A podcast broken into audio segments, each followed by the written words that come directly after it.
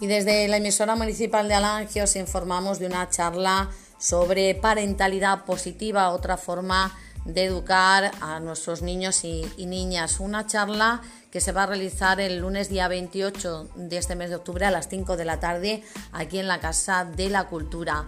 Organiza la Mancomunidad Integral de Municipios Centro, una charla que se enmarca dentro de lo que es el programa de prevención con familias y menores en riesgo, en colaboración con la Asociación de Padres y Madres del Colegio Público Cervantes.